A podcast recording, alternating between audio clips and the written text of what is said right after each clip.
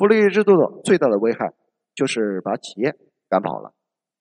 观察一下世界上企业的迁徙过程，你会发现有这么一个状况：当欧美开始大搞福利制度的时候，企业或者说资本慢慢离开了欧美，到了哪里？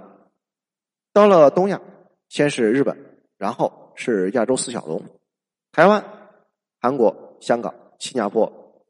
到了七八十年代，还有亚洲四小虎：印尼、马来西亚、泰国、菲律宾。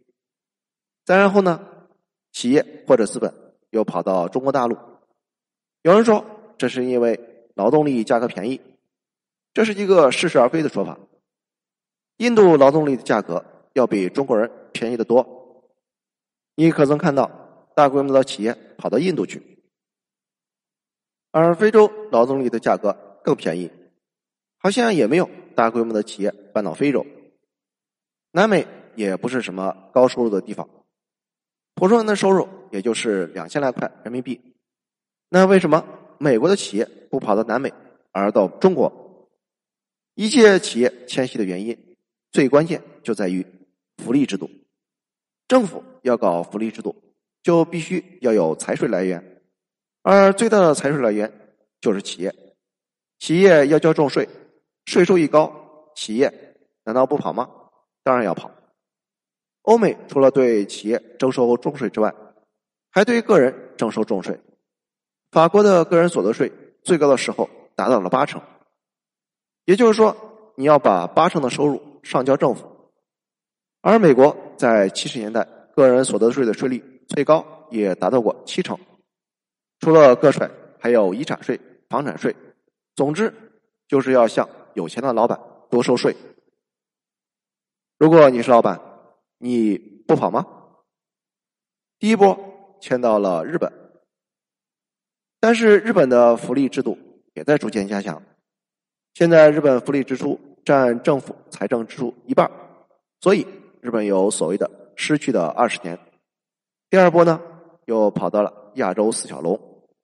然而这些地方从七十年代之后也开始大搞福利制度，没有办法，从四小龙又搬到了四小虎。第三波的四小虎更不争气，才没有吃饱饭几天，福利制度也跟着搞起来。这第四波。就是中国大陆。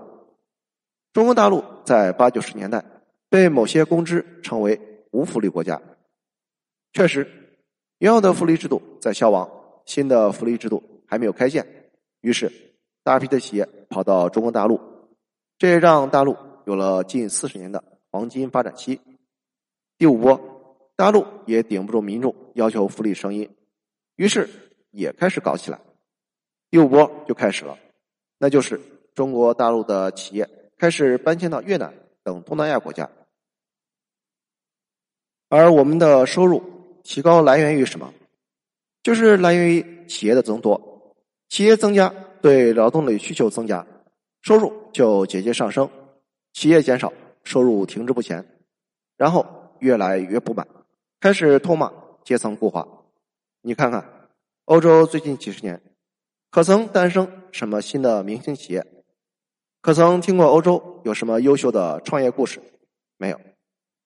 你有听说过日本、台湾、韩国最近二十年有没有年轻人创业成为了世界级企业的故事？也没有。不幸的是，这些地方的工资收入都在近二十年没有成长。为什么？因为企业大规模的出逃，于是民众各种的闹心，各种折腾。台湾就是折腾的典型，但折腾的结果是台湾甚至出现了投资负增长，也就是说，世界上的企业都不愿意去台湾了。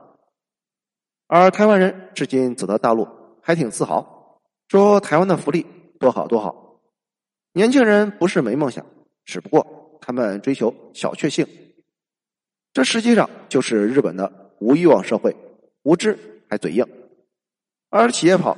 主要就是两个原因：税收过高就跑，劳动关系不自由也跑。为什么总理一直都在强调要减少五险一金给企业带来的负担？因为如果再加上去，企业就跑完了。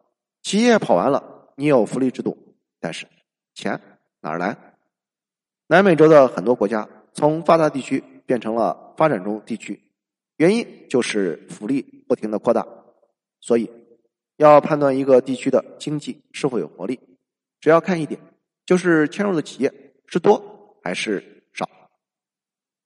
国内不少的公知从几十年前就开始嚷嚷着要三免费：教育免费、医疗免费、住房免费。这不是什么新鲜东西。我们六七十年代就搞过，那时候可是真免费。国企的工人分配房子不要钱，只不过你只能住筒子楼、小单间一家五六口住个两室，厨房、卫生间多户共用。再不济也可以回到人民公社，吃饭都免费，医疗也免费，有的是赤脚医生，也只能开点止疼药，大病确实看不了。这一股不停的说中国福利不如欧美，应该抓紧时间赶上欧美的民间庞大的舆论势力，推动的中国福利制度不断加强，也造成了今天中国企业大量外流的局面。如果中国的福利制度不断的加强，那拉美化是一个发展可能的方向。这其中最重要的观察指标就是外来投资和民间投资的下降。福利制度还有一个危害，叫做批量制造穷人，甚至批量剥夺穷人。这个比较复杂，不太容易讲清。谢谢收听，欢迎评论、点赞和转发。